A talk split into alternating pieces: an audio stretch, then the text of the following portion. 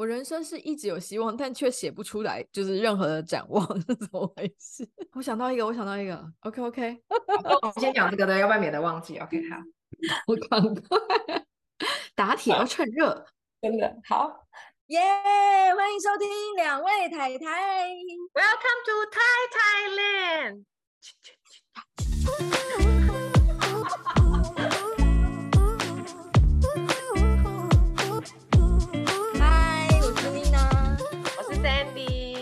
六十四集，胸无大志的泰台也要来回首二零二三，展望二零二四。不是啊，今天今天妮娜自己说，就是看到很多人在展望跟那个啊回顾啊，我想说，哎，我们也要来展望跟回顾啊。就我们两个人真的是想半天，绞尽脑汁，把那个照片划来划去，哈，都你知道看不到什么宏伟的那个，没什么好展望，也没什么好回顾的，硬要。哎，不是每一个人都就是你知道吗？人生有这么多 big project，你知道吗？所以你知道。跟我们一样是一般 家庭主妇的人生，也是可以小小的回首，小小的展望。但问题是，就是明明就是没什么没什么那个事情在忙，然后每天还这么忙，很忙啊，很碎啊，真的是太琐碎。我觉得，我都还没告诉你，我们昨天去那个一般，就我们就去了一个，因为泰国比较少那种小公园，我们所以我们就会去了一个很大公园，就有点类似像比如说台湾台北的大安森林公园这样子，就大的，哦，那蛮大的，嗯，因为就是我小姑就是说。就就是说，就问他们要不要去野餐啊什么的。就去的时候，就我小姑他们就在慢跑嘛，然后欧里就跑去跟他们慢跑。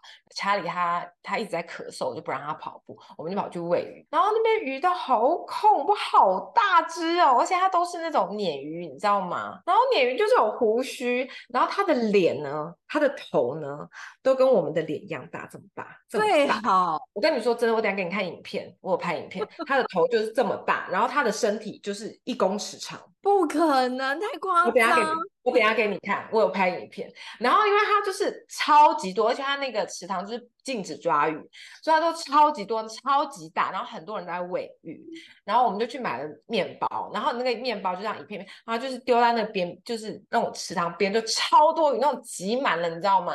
然后就全部都会就是浮到上面，因为你知道鱼跟鱼它到上面叠，对，然后它那个嘴巴一打开就是就是十公分这么大，然后嘴巴很很可怕，然后然后就是我就一边喂一边。起鸡皮疙瘩，而且感觉会有那种密集恐惧症，感觉到对，而且它就这样一直扭一直，一直窜，一直窜。那我拍给你啊哦，好，不是。有的时候那个池塘里面那种那个鲤鱼还是锦鱼，就已经让我觉得有点太多，尤其是很多黑色的时候，好可怕。而且这个这个是公园里面，我觉得公园里面它有多大？就是亚马逊河吧？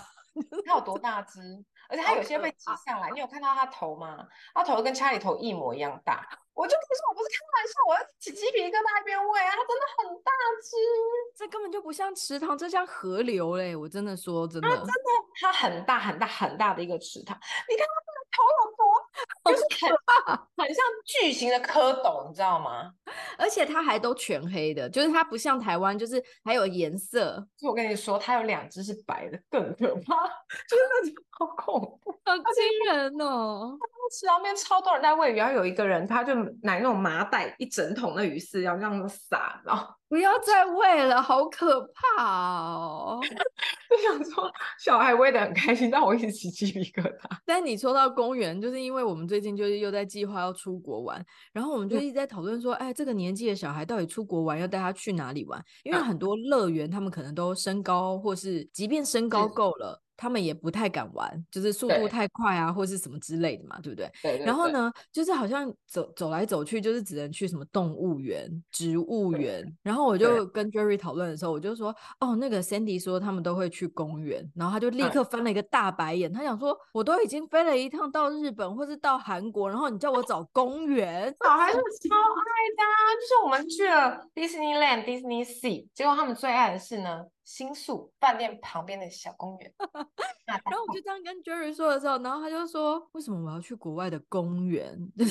到底是？”而且我们一开第一次去的时候，只是因为就他在他在那个饭店旁边，然后我想要去隔壁的那个超市，所以想，然后我就带他们去，然后我去超市。结果第二天呢，我们想说要去看银杏，然后就一直吵着要去那个公园，然后刚好查理那天早上就有点微发烧，我们想说那先不要去太远吧，就去那个公园。他们整个下午五个小时都待在那个公园，然后回来的时候跟我说，那个公园比迪士尼好玩。我。他就说：“不是那个，我们出国不是就是应该要去一些大家都听得懂的景点，就是比如说像什么涉谷塔啊，现在很有名嘛，对，然后或者是像我们去的那个环球影城啊，他说然后去，然后拍了照片，然后写说日本某公园，就你知道，还不是什么厉害的公园，什么上野公园什么，不是，是日本某公园。” 对，他至今仍无法接受，所以我们现在那个行程有点焦灼。啊、你看，我们的人生就是这么小，这么小的，你知道，生活当中的事，但是我们还是硬挤出了二零二三年可以可以稍微回顾一下的大事件。讲的，对不对？对对对。Okay. 好，那你要先讲一个吗？我先讲一个，我们家今年最大的事情，应该全世界都知道吧？我又写在粉砖，就我儿子上小一啊。这对我们来讲，人生是巨大的转变呢。我跟你说，真的，上、啊、小一真的差很多哎。对啊，而且你知道，当你还没有进入的时候，你没有办法感受到大家一直在讲说差很多、差很多、差很多、差很多，到底差到什么？可是当你一进入这里面的时候，你就会觉得，嗯。很抓狂，对啊，因为光是每天他就是以前幼稚园不用没什么联络簿，然后现在小一你每天都要 check 他的联络本，就是学校联络本、客服班联络本、钢琴联络本、英文个别课联络本。我光是一个礼拜，我每天都在 check 不同的联络本，然后我想说 到底是有多少事情？因为我们本永远都在漏带或带错。哦，我们倒是没有那么多联络簿哎，而且我们联络簿也不用签名。哦，对，所以我就常常会忘记。我每次啊不签忘。就是你知道，我还有很多次，就是已经写了漏漏等要跟老师讨论或者是沟通的事情之后呢，嗯、我忘了签名。然后可是你你不是你你明眼人，你不就看得出来，就是这妈妈一定有看过联络本才会写这么多字嘛？对。结果老师还会圈起来写说请签名。我想说，我都已经写这么多字哎。你知道老师很难为，老师难为，家长也难为，好吗？家长很累啊，尤其是那种那个，你知道，有也很多小孩。我有时候就是帮，比如说帮欧里，就是看完功课之后啊，我就会忘记帮家里就是看，然后就常常就比如说。我常常书包我都没打开，然后 好几天之后，我就突然发现，哎，前几天有个功课没写。他们现在老师，我觉得也是蛮贴心的，他上面还会写说，请整理书包。真的假的？他联络本的最后一条会就是注记，请整理书包。因为我们两，我们家两个小孩书包都超乱，我想说，天哪，都跟妈妈一模一样，也没有人像爸爸。而且家里书包里面大概有五只熊吧，他超爱娃娃，大概大概五只熊。我儿子就是书包，大概开学至今都还没有到一个学期，一个学期也才一百天哦，因为三个月嘛，差不多，嗯，都还没有到一个学期完，他书包已经大概淹淹水大概 三次了吧，淹水很烦。水壶没拴紧就淹水，水壶没盖好就淹水。对啊，然后书都会湿，很烦呐、啊。对，而且重点是因为现在书包都做很好嘛，所以它外面的就是什么防看不出来。对对，外面全部看不出来，因为它很厚，然后为什么支撑力加强什么嘛，外面完全看不出来哦。所以呢，比如说爸爸去接他的时候也不知道哦，然后回到家放在沙发上也没有漏水哦。大家都不知道，直到就是你知道三更半夜的时候，爸爸要整理书包，说啊要签联络本，去打开书包的瞬间，那个哇，一切都来不及抢救，防漏功能做的很强，真的太惨了。而且当他上小一，我觉得还有一个最深刻的事情，就是他截至目前为止已经换过第五个便当了。我说便当盒吗？便当盒。你知道我在一开学的那一个月，我就 每一天不堪其扰，他都会回来跟我说：“老师说这个不好用。”就说为什么不好用？他说太小了，我们容易洒出来。然后我就说：“好好好好好。”然后我就再去帮他搜寻一个大一点的哦。然后我就再搜寻了一个大一点，因为小孩你又不想要他带太多东西，所以我就没有搜寻到多大，我就再大一点，然后又再大一点的时候，我想说。啊，那不如就让它双层，就是双层便当盒这样。嗯、然后我就再订了一个双层的来了以后，我想说这总够大了吧，就是上面下面都可以装嘞。嗯、然后他又跑来说，老师说哦，这不好盖啊。然后因为双层就是要找卡损点，所以老师很多学生的时候 就会觉得这不好盖。然后我就觉得光是一个便当盒。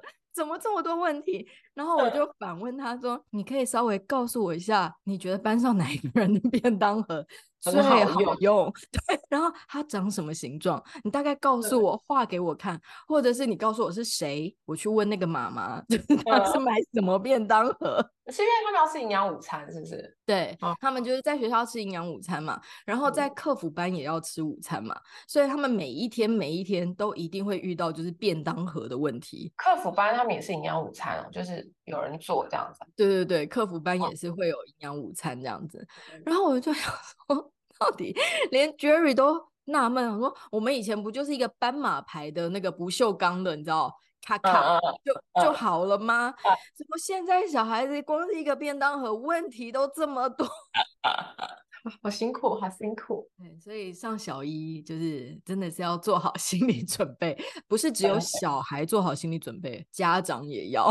真的，有有家里有就是上过小一的妈妈都懂，就是有点震撼教育的。对，而且每一天都是不同的课题。你看我们家光是便当盒，然后书包淹水，那我觉得 OK 好。那对我来说呢，我我因为我们刚刚说，你知道从年初滑到年尾，所以我我觉得我们家就今年的第一件就好玩的大事，就是我们一起去滑雪这样。因为小孩很多童书都是有就是有雪啊什么的，所以有一些像 Christmas 系列的绝对有雪。对对，然后所以家里很久以前就是就是很一直很向往要去玩雪这件事情。因为我想本来想说他还小，所以我们就先去北海道，就是让他玩雪，就是就去公园玩玩堆雪就好了这样。对对对对对。然后没想到他就是一直心心念念说要滑雪这件事情。然后呢，毛呢，身为一个宠儿魔人，因就因为我们去玩雪的时候已经可能一二月了吧，然后他就是硬要在三月就是凑了就几天假这样子，然后带他小孩去滑雪。三月咯，就一定要春天的，然后就硬要去，我们就找那种教练，这样就滑两整天。他是真的真的很喜欢，然后他就是因为非常，因为一开始真的非常累嘛，然后就是你要一直自己爬上去，然后再滑下来，爬上去滑下来。然后他那时候其实也就是还不到四岁，或三岁多这样。然后他就是很坚持，哎，他就是跟我们从早早上上两三个小时，下午也上两个三个小时这样，而且他累到。最后就结束的时候，因为他就还是硬想要滑，但他又很累，他就一边滑一边哭，但他不，嗯、他不但，他不停止哦。然后到最后就就是因为我真的很累，有时候就要帮搬器具什么的，然后我就说，那我们就明天再滑这样。然后停止滑的那一刻。他说他脚非常痛，他没办法就走任何一步。然后，但是又在雪地，你根本没有，然后大家都穿着雪鞋，你根本不可能抱他。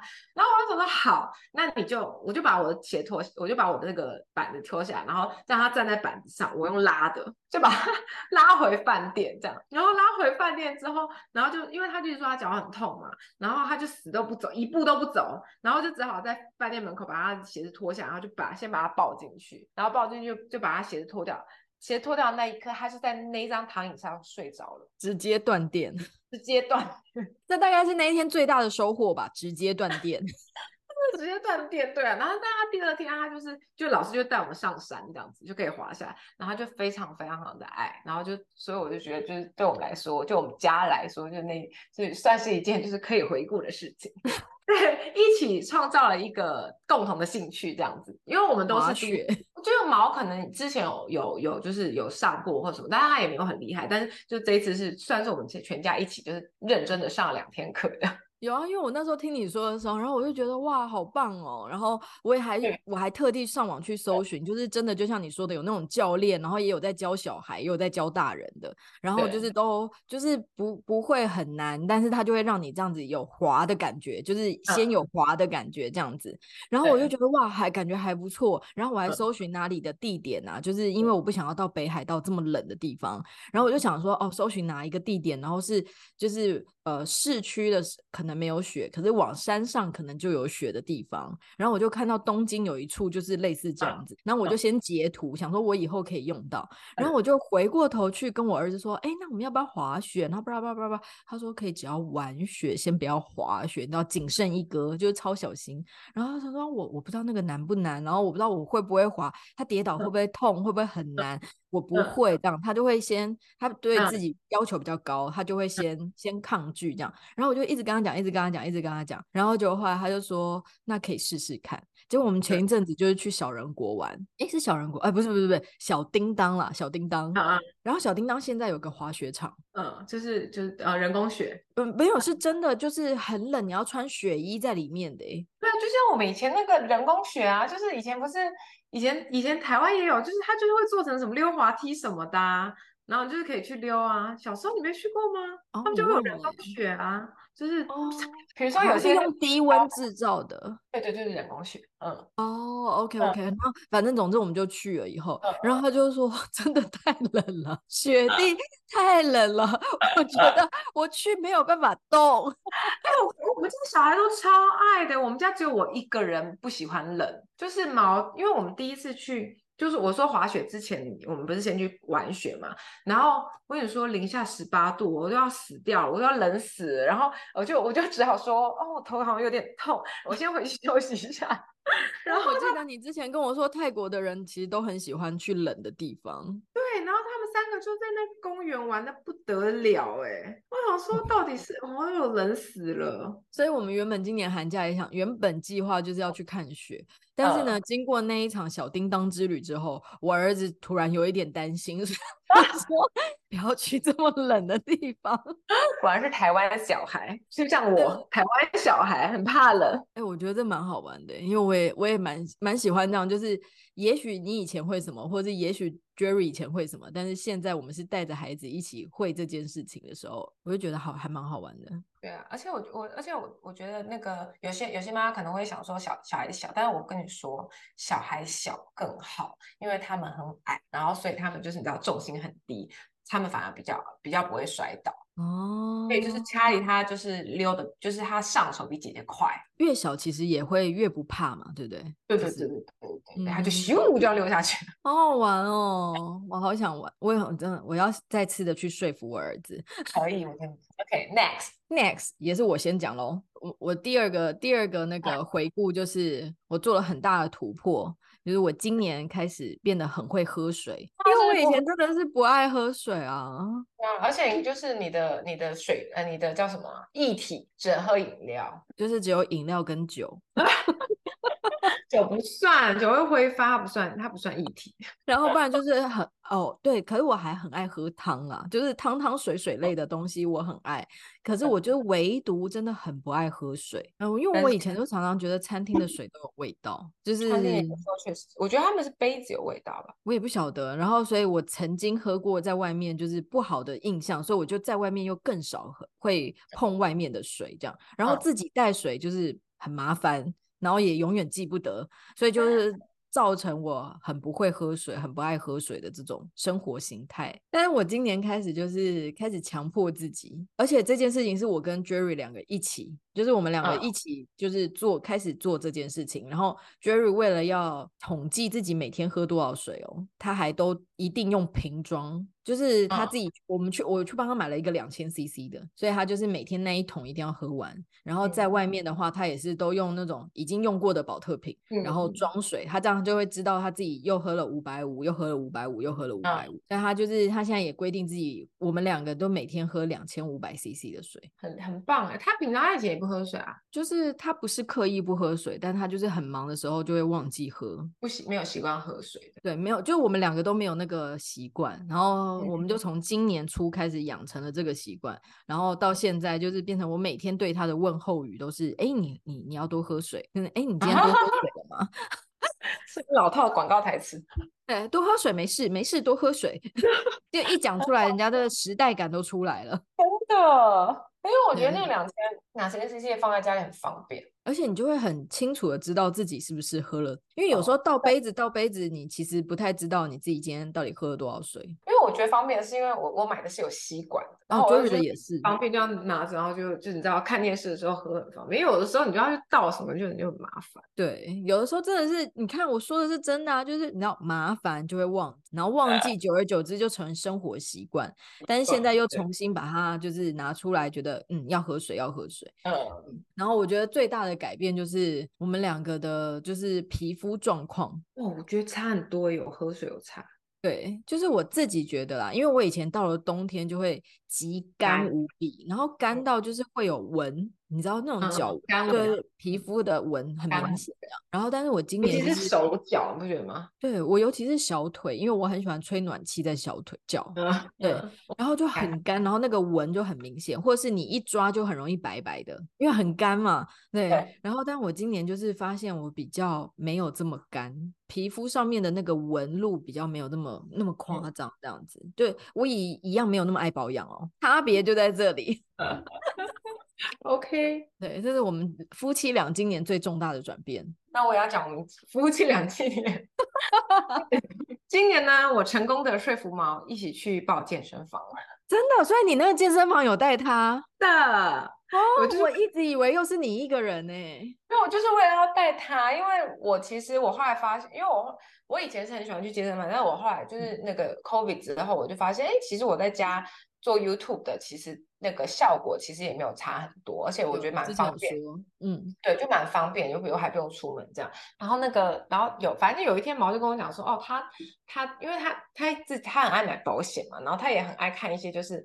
呃，比如说保险会有什么优惠什么东，就是保险不是有些保险公司会有，就跟银行一样。他他不止爱看保险，他不是也很爱订房吗？看订房优惠，就是他就很爱看，就是反正他就很会这些东西。然后反正他就某某一天就发现，就是呃泰国那个保险公司申请某一家保险公司，他申请这个健身房，就是有不知道打几折还是什么之类，他就觉得哦很划算这样子。我就觉得很妙，然后他就约我，他就说那那个那反正他就终于有想说要跟我一起去运动这样，然后所以我们就报了健身房，耶、哇，也真的是恭喜你耶，终于终于把不运动的老公拖去运动了，真的，而且就是我就觉得他就要海，我就觉得，而且而且我们去我们去报名那时候，他就有他就有说就是呃，反正就是呃怎么说，今年到年底之前的那个。教练就是打五折这样子，反正就是一次可能就是三百多块什么的。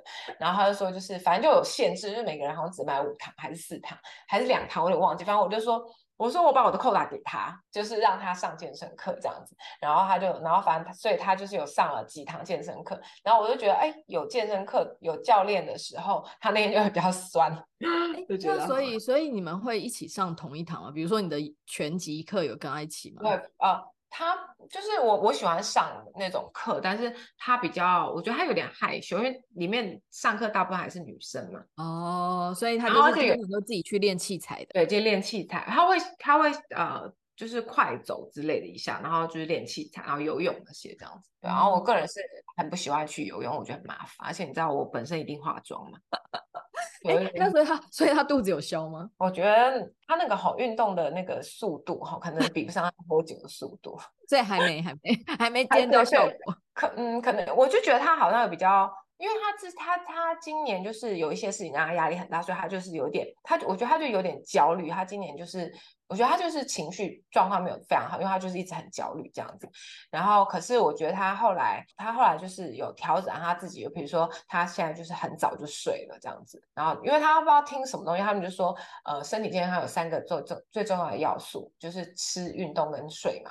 然后说大家都觉得吃跟运动比较重要，那其实最重要的是睡眠，因为身体有自我修复修复的那个机制。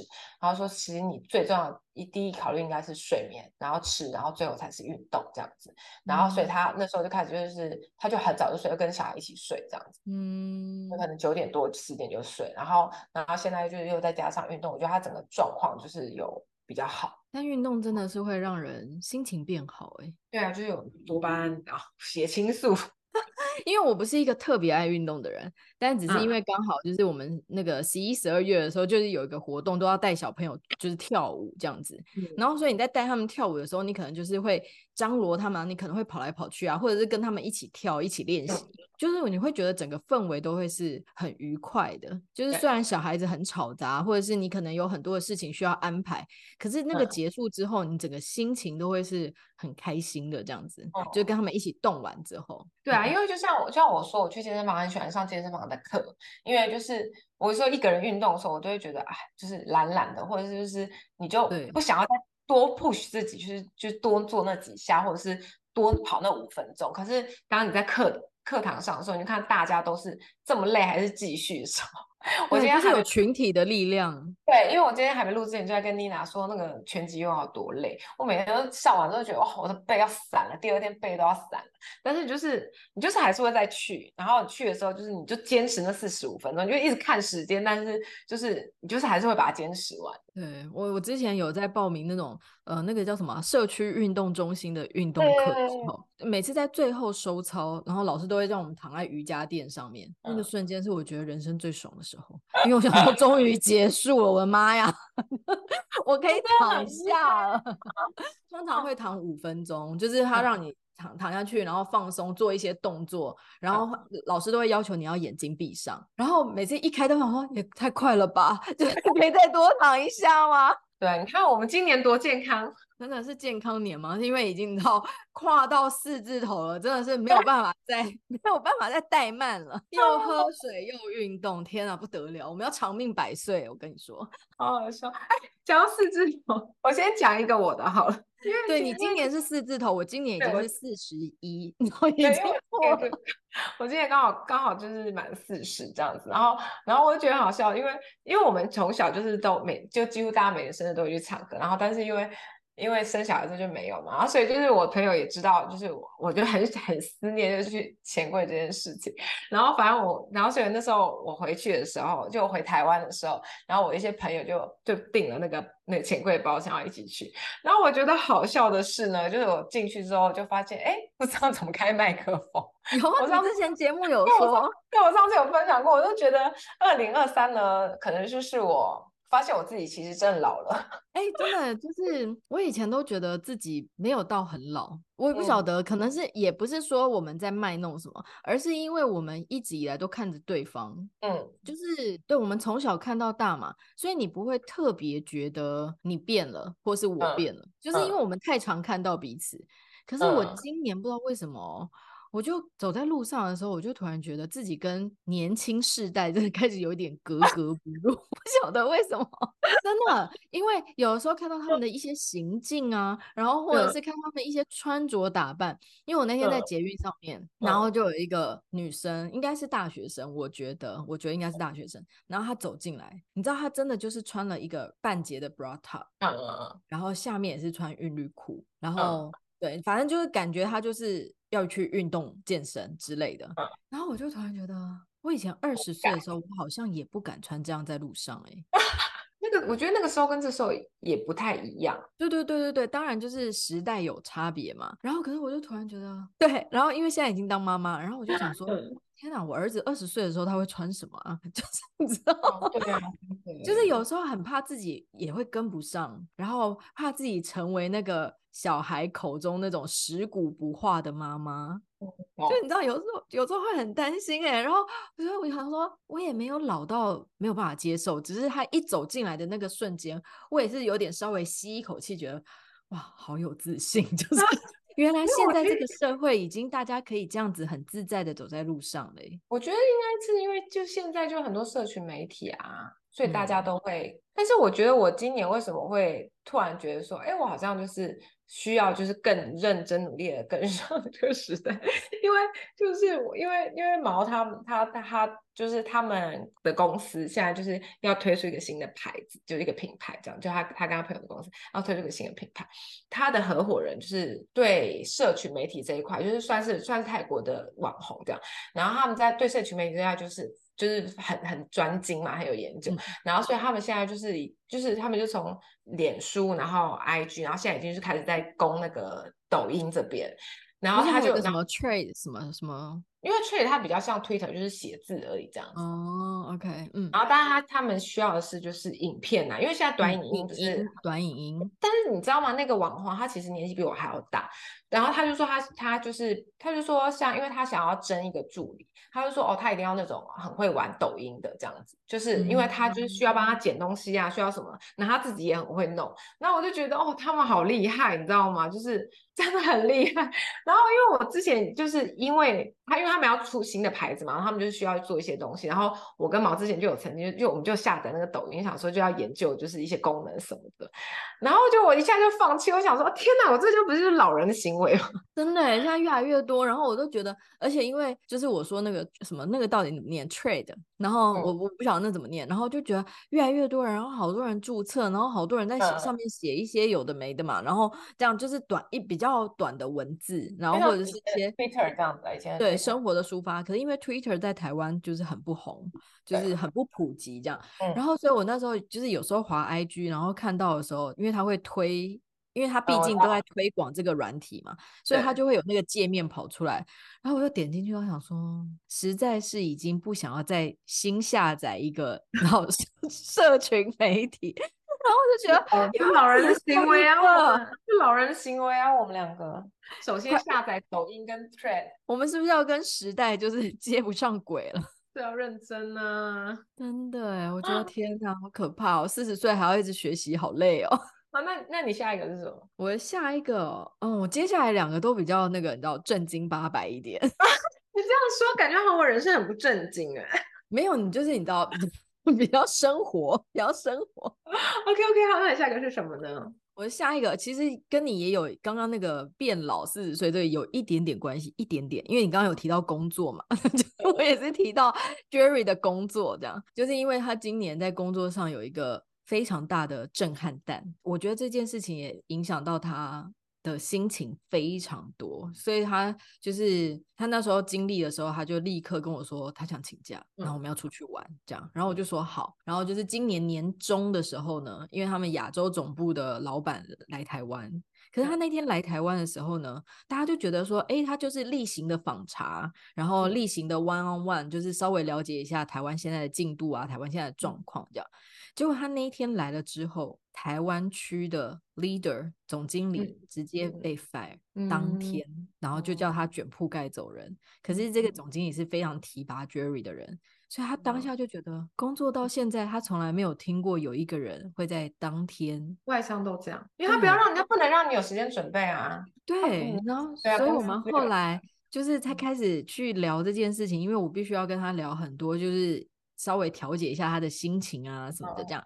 然后我们慢慢的去跟朋友讲的时候，我们才发现，外商公司的手段很经常这样子。对，然后只是因为之之前我们都没有遇到过，然后所以这次是他第一次经历到这么大又这么突如其来的一个震荡。然后因为今年就是对于他工作来讲是一个很大的那个叫什么里程碑，应该是这样。很大里程碑，所以呢，他就突然觉得，啊，我是不是接着我也要开始找工作了？就是你知道、嗯、那种瞬间的感觉是，他也开始担心中年失业这件事情。哦、就是我们已经活到这个年纪的时候，嗯、你就会觉得一切好像都差不多，呃，定型了，就是稳定在那边。嗯、就像毛现在是机师，他可能就会一直是机师，他可能顶多就是跳槽到别家，可是这会是在他的计划内。可是突如其来，他就会觉得，我会不会突然中年失业？然后我会不会再也找不到工作？哦、然后会不会没有地方要再 hire 我这样子？然后等等之类，他就突然觉得有一股，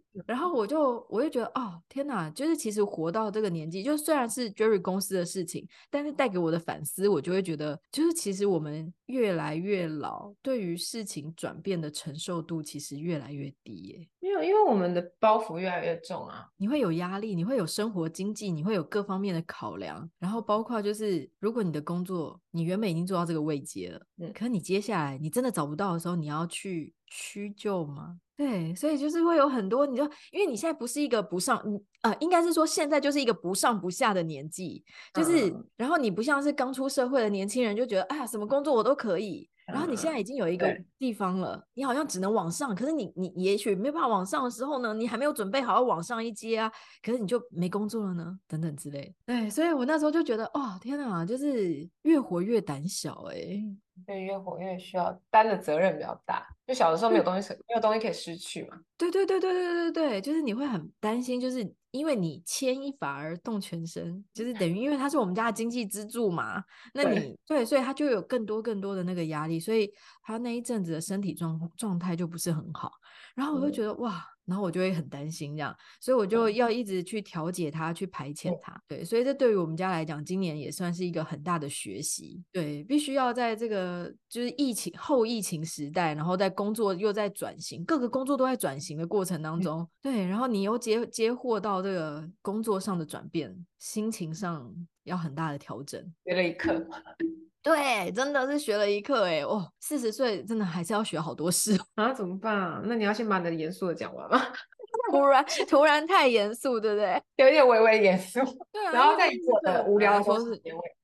好，OK OK OK，好，那下一个我也就接着讲了，就是因为我觉得，就是这两件事情对于我们今年来讲，就算是一个比较大的动荡嘛。那第二件事情就是，呃，人老了嘛，就是我爸老了嘛，就是我爸妈他们一定就是越来越老年化，年纪比较大，年纪。年年纪比较年纪渐长，对，年纪渐长，然后所以一定身体各方面都会出现很多一些大大小小的毛病，这样子，这这没办法避免，因为即便像我现在，我也觉得我的身体是大不如前，然后、嗯、所以那时候就是突然有一天，我爸就是很紧张的打电话给我，然后他就说：“哎、嗯，你帮我预约一下，然后找个医生，我想去检查听力。”嗯，感人。对，可是其实这件事情很小，就是。对于很多重大疾病来讲，听力就是比较小的事情，嗯，可是就是因为这样的小事，反而去影响了生活上很多不同，你过往不同要面对的事情。对，嗯，因为他听力就是你每天的日常，所以你就会很频繁的去接触到这件事，所以他开始听力衰退的时候，就会影响到我们跟他的交流。嗯，就是我之所以拿出来讲，是因为我觉得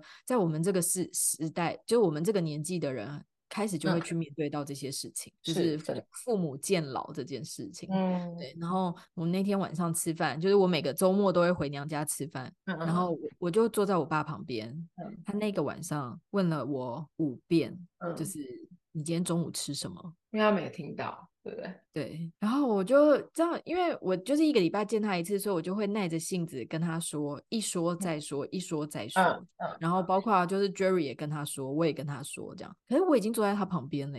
他没有去复诊吗？他就是很排斥戴助听器，因为我觉我相信啊，就是爸爸他们比较脸皮薄啊，他们的尊严啊这些我都可以理解。所以我们家人讨论的结果就是。我们现在先让他不戴，可是我们要持续劝说他去戴。可是他不是可以试戴一个星期这样子吗？就是他们是可以试戴的。他完全不想踏进去，对，所以我们没有办法开始那一步。那我们想要持续劝说他，嗯，因为这个才是解决之道嘛。然后，嗯，嗯然后，但是我说，那我我我就跟我我妈说，那我们现在就是要决议，不要对他没有耐心，因为这是我们的选择嘛。我们现在选择让他不戴，他听不清楚，这也不是他自愿的啊。嗯，可是我们现在想要先顺着他，然后慢慢慢引导他，所以现在就变成就是我们在家里吃饭，有的时候我就会觉得会有一点小小的心疼。他比较没有办法很快的、及时的反应，或是跟孙子互动啊，或是跟我闲聊。就是你知道，会突然回想到我还没有出嫁之前，然后我每个周末早上在家里，然后我爸在泡茶，我们两个在闲聊的那个画面，就是那个沟通是没有障碍的，一来一往，然后就是我可以我可以吐槽他，然后他可以在那边嫌我就是记性不好。可是他现在是连这种玩笑，他可能都没有办法及时反应。呃，如果就是这个东西是会恶化，如果你更越越不听不越不听就越恶化，所以对对，就我们什么都跟他说啦，就是可是现在的带的看不太清楚啊，他知道吗？对呀、啊，我都跟他讲了，你跟我讲的每一件事情我都跟他说了，好吧，因为他可能有他自己的心魔要突破，希望他二零二四回首的时候，他就说我二零二三做一个重大的决定。挂上了我的那个叫特务麦克风，特务助听器。嗯，然后呢，改变了我的人生，这样子。因为你知道，我那天就是突然又有感而发，是因为我陪我儿子看了《天外奇迹》，哦，然后《天外奇迹》那个老爷爷就有带助听器，嗯，然后因为有一幕很可爱，就是因为不是有一个小孩闯进了他的人生吗？然后那个小孩就在旁边叽呱叽呱一直讲的时候，那个老爷爷突然 对对对对对，然后他的世界顿时就变得很安静，嗯，然后我就我就把这一幕我就跟我妈分享，我就说，你看选择权在。自己的手上不是很棒吗？我们当我们想要跟外界沟通，uh, 我们想要聊天的时候，我们就把它打开；可是我们想要安静的时候，我们就把它拔掉。Uh, 我觉得很棒啊！然后我就跟我妈讲，然后我妈就说：“哎、欸，我觉得你这个不错，你也去跟你爸讲一下。” uh, 对，就是我觉得，就是开始我们想要用不同的层面、不同的角度，然后去。告诉他，对对对对对，因为我觉得这个一定是我们越来越会遇到的课题，就是我们要怎么样去消化他们心中的不安，然后又要去承受，就是啊，他们真的已经老了这个的现实。那希望你二零二四回首的时候，可以说你成功的做了这件事情，记下来，记下来，记下来，这个绝对会是战功一件。好，那那我 最后一件，二零二三就是我觉得回首会有开心的事情呢。就是呃，欧里开始学跳舞这件事呢，虽然很小，但是呃，这要从就是当时他被欺负这件事情，他在学校的时候遇到就是那种霸凌事件，然后然后我就后来就认真的正视了他，因为我本来觉得没有自信跟害羞，其实也算是，就像我们以前不是有谈过什么内在内向小孩之类的的的那一，就是内向其实也就是一种个性，他没有好跟不好这样子。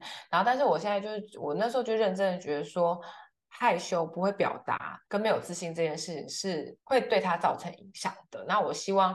不要太不太 push 他的状况之下，让他生出一点自信来嘛。然后，但是我我忘记我在哪里看到，反正就有人就说，呃，跳舞可以增加他们的自信，然后让他们学一点东西，让他们觉得自己很厉害这样子。然后我们就去，我就去报了跳舞。然后我们就大概从三四月开始，然后跳到现在，你看半年多，我就显著的进步，就是不不光是不光是舞蹈，就是他的整个自信。因为我就觉得他跳舞的时候，就是但他他是害羞，就是他上台的时候会有点害羞，但是他在家里练习的时候，他那个。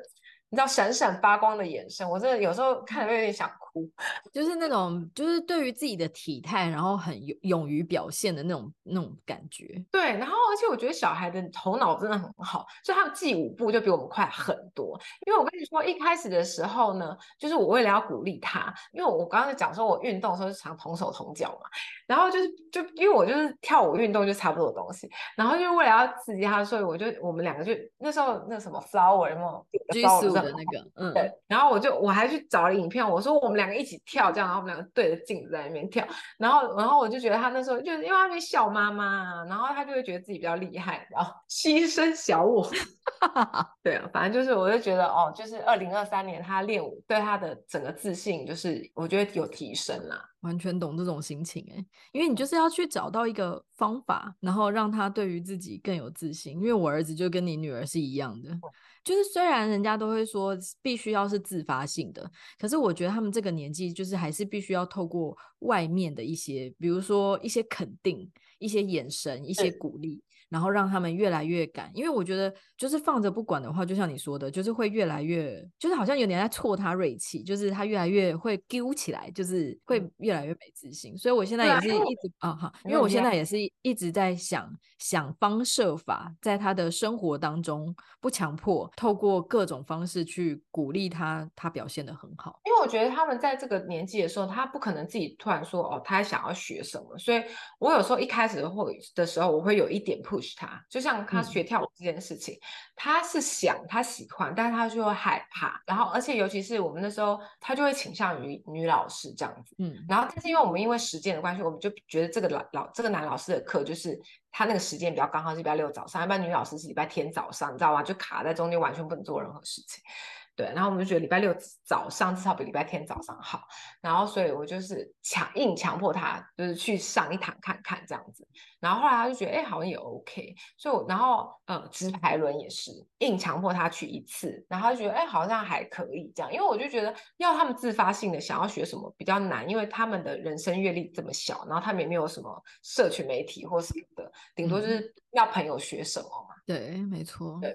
我觉得没有人什么都厉害，就像欧里他们学校其实有下棋可、西洋棋，嗯，然后他西洋棋就烂到不行，烂到不行。学校大家就是就是两个两个练习上课的时候，嗯、然后他都是最烂的那个，他从来没有赢过。但是至少他自己就知道说，哦，我跳舞是 OK 的这样子，你就会觉得说他下的东西，他他他是会有自信，他就会知道说不是每一个东西他都不好，很棒很棒。相信她一定会越来越好，因为她现在就是一个小姐姐啦，我觉得现在就长大啦。对啊，现在小孩成熟的好快哦，真的真的，她站在那边的时候，我都觉得她就是一个小姐姐。对啊，就是、而且她有长头发，然后腿又超长的，我就想说，哇塞，吴家有女初长成啊，真的。好啊，你看，这就是家庭主妇的人生，我们回顾的东西都在生活上面，都在环环环绕着我们的，就是你知道，老公啊，家家人啊，爸妈，小。孩啊，就是你知道，不外乎这就是我们的回顾。我们两个本人有吗？我想想看，有啊，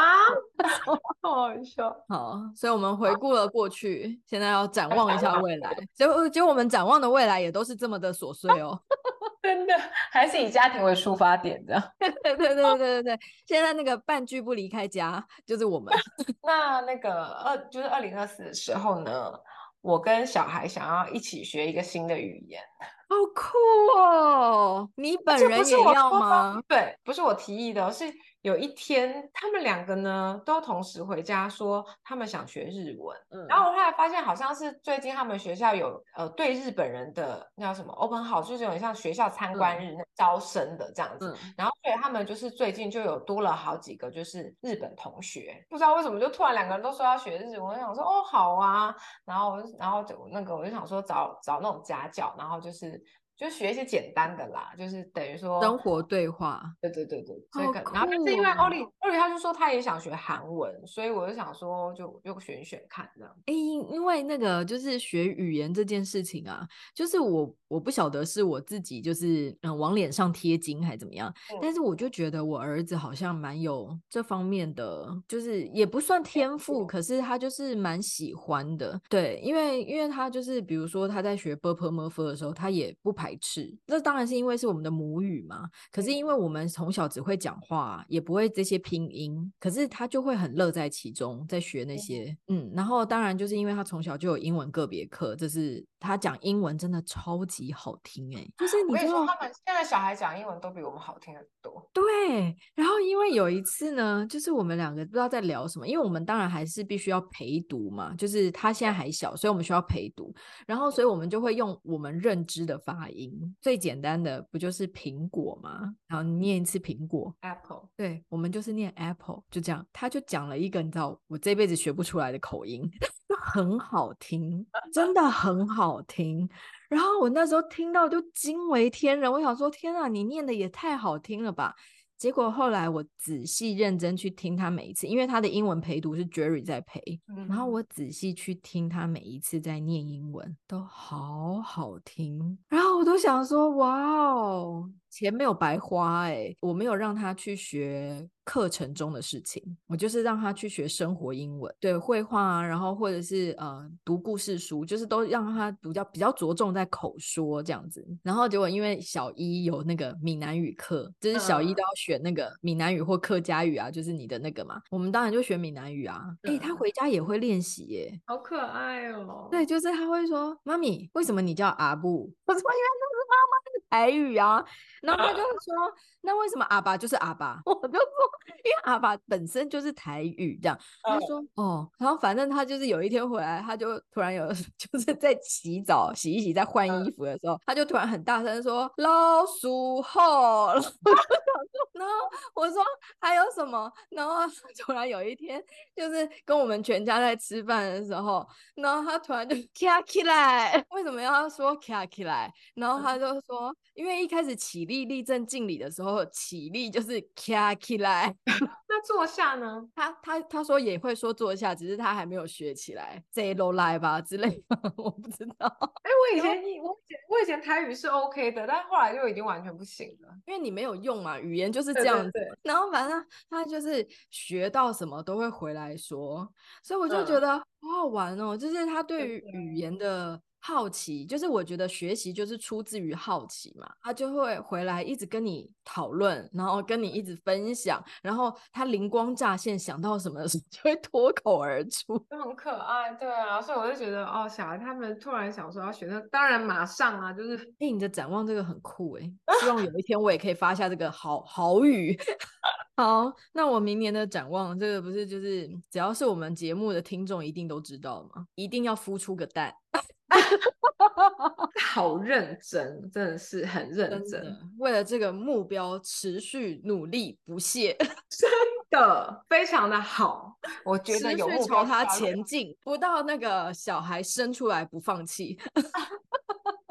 所以我明年最大最大最主要的展望就是怀上一个绝对健康的宝宝，并且把他生出来。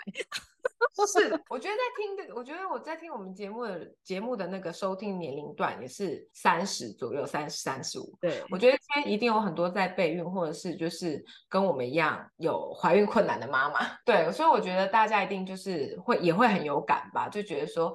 但是大家知道吗？你看，我们都已经超过四十，妮娜还是这么的努力，真的拼到命都快没了。对啊，所以你知道吗？大家都是跟跟着妮娜一起努力。对，可是我必须要说，就就是我不是故意要生龙宝宝的哦，我是不知道从几年那个你知道，好像什么牛宝宝之类的，还是什么的。就开始了，你知道，大家都要龙啊，不好意思啊，刚好可能会有个小龙女之类的。对啊，所以你知道，大家大家跟大家跟妮娜一起展望二零二四，大家不要觉得孤单啊。如果有人就是跟妮娜一样在努力的，可以写私信给我们哦，加一加一，对对对，抱团取暖不孤单。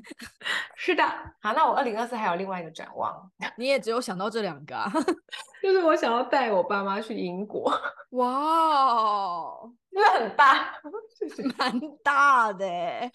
重点带父母出国不是一件难事，去英国也不是一件难事，但是带父母去英国就不是一件容易的事了。你知道，很多事情拆开来看都不难哦，都在一起的时候，我觉得就蛮难的。对啊，然后还有小孩啊，想到觉得头有点大，而且要长程飞机，好不好？但是带他们去英国，就是一直都是我的一个愿望，因为我觉得。他们当初就是花了钱送我去英国，这样，然后我很想要带他们去看看，就是当初他们就是我们去念书的环境啊，然后他们都没有去过，就是我以前念书的学校这样子。嗯，然后想带他们有去过英国吗？他们有去过英国吗？哎，好像也没有哎、欸。哦，这件事情很棒哎、欸，因为我记得你之前也有立下过类似这样的事情，然后但是呢，你知道。就是好像就是谁不舒服或者谁怎么样或临时怎么样，然后所以全部就是一团混乱，然后最后只有你跟你妹还有你弟，是不是？对对对，因为我那时候我爸就突突发性的身体的问题，这样。对对对对对对对啊！所以我觉得真的就是单看每一件事情好像都不会太难，可是实际上真的要成型，然后都在一起的时候，真的是困难重重。哎、欸，我们光是就是每每年要瞧一个在国内家庭旅游，难如登天呢、欸！真的，你要瞧、啊、呃嫂嫂的时间，然后又要瞧小孩们的时间，然后又要就是瞧你去的地方是你想去的，然后还有得住，对不对？然后还要就是哎、欸、爸妈，然后你你的车要怎么开，然后要怎么分配，然后他们两个老了，交通工具，然后舟车劳顿，然后。要搭什么比较不会这么累？真的是各方面，然后而且已经到了现场，你好不容易成型喽，已经到了现场的时候，就是哎，爸妈想吃热炒，哦，你知道那小但那种在地口味，小孩坐不住。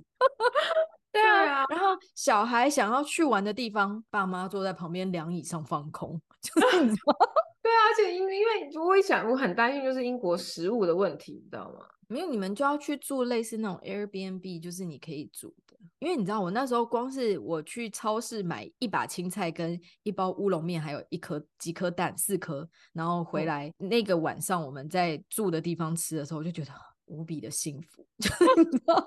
终于再也不是面包什么 意大利面，就是再也不是那些东西了。终于有一碗暖乎乎的汤，因为我那时候去欧洲最困扰的就是他们几乎不太饿喝热汤。对，要不然就是浓汤，然后也不热。然后因为我完全不知道这件事情，我一开始真的不知道。然后因为台湾麦当劳有玉米浓汤，所以你知道我那天看到麦当劳的时候，我还很兴奋，我就冲进去，因为很冷，然后我就冲进去，然后一直划他的那个那个点餐 menu，对，因为他们都是自助点餐，然后我一直划，怎么没有汤？然后我还以为因为我看不懂找不到，然后我还去了柜台，我就说不好意思，我要一碗 玉米浓汤。然后全柜台傻眼，我们麦当劳还没有卖过玉米浓汤，台湾的有啊，对啊，真的，日本也有啊，哦，对啊，日本的也有啊。然后我想说，怎样？奇怪啊，很冷，想要喝一碗热汤，这么难呢？嗯，好，那你展望是什么呢？我第二个展望很厉害哦，当然，当然没有比生小孩厉害啊，但我觉得是蛮个人的，难得我想到我个人，真的。哦，就是我希望我的 粉砖在没有打广告的情况底下，可以突破一千人次。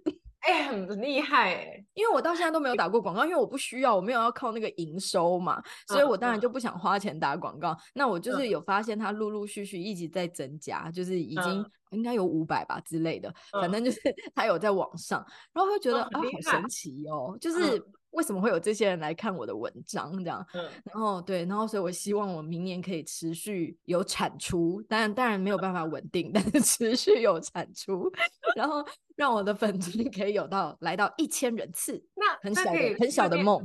他可以顺便展望一下，就是 Podcast 的粉丝人数可以、哦、对啊，对对对对对，我们两个两百人，而且不是我们明明已经就是挤破头想绞尽脑汁，我们竟然忘了这一块。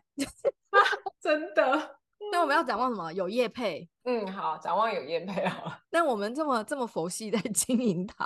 好的，那就是我们修武大志的太太回顾跟展望。希望大家二零二三年过得愉快，二四二二零二四年过得更愉快。新年快乐！好，说哎、欸，要推荐好物啊。那到了我们好物推荐的时间。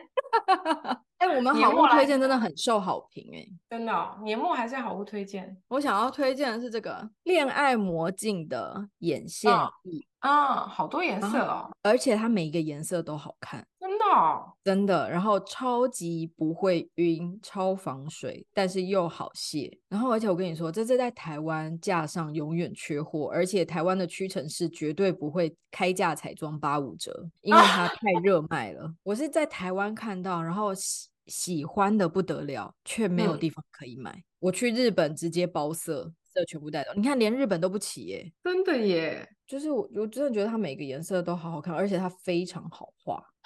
那你下次去日本可以买那么长区，可以，因为台湾真的找不太到哎。那我那我今天介绍一下那个我的护发好了，然后我觉得发质很烂，中文是施华蔻，在台湾买的吗？对，台湾买的。它是施华蔻的 BC 护发，就发质现在很长嘛，因为常染嘛，然后所以就是擦起来，因为它比较不会那种毛毛的，对吗？哦，可是那种东西通常擦了不是就会很很需要洗头嘛？就是重点是它就不会，就是我很讨厌用这种东西的原因，就是因为用了以后就要很常洗头，我就觉得哦，我就宁可不要用，就是你知道，为了不洗头，不是因为有的时候下面很容易，就是你可能会有一条一条的感觉，你还是会要洗头。我我觉得乳还好，就是油比较。容易，所以我就喜欢用油。哦，各大平台都可以收听两位太太，不管你有没有习惯收听，都请先订阅跟关注我们的 Podcast，也请大家留踊跃留言发问，不然我们会很孤单哦。如果你喜欢这集，也请给我们五星好评，并跟好朋友们分享，让我们被更多的人听到哦。太太们，感谢你。好，因为我之前是在日本，然后我就发现。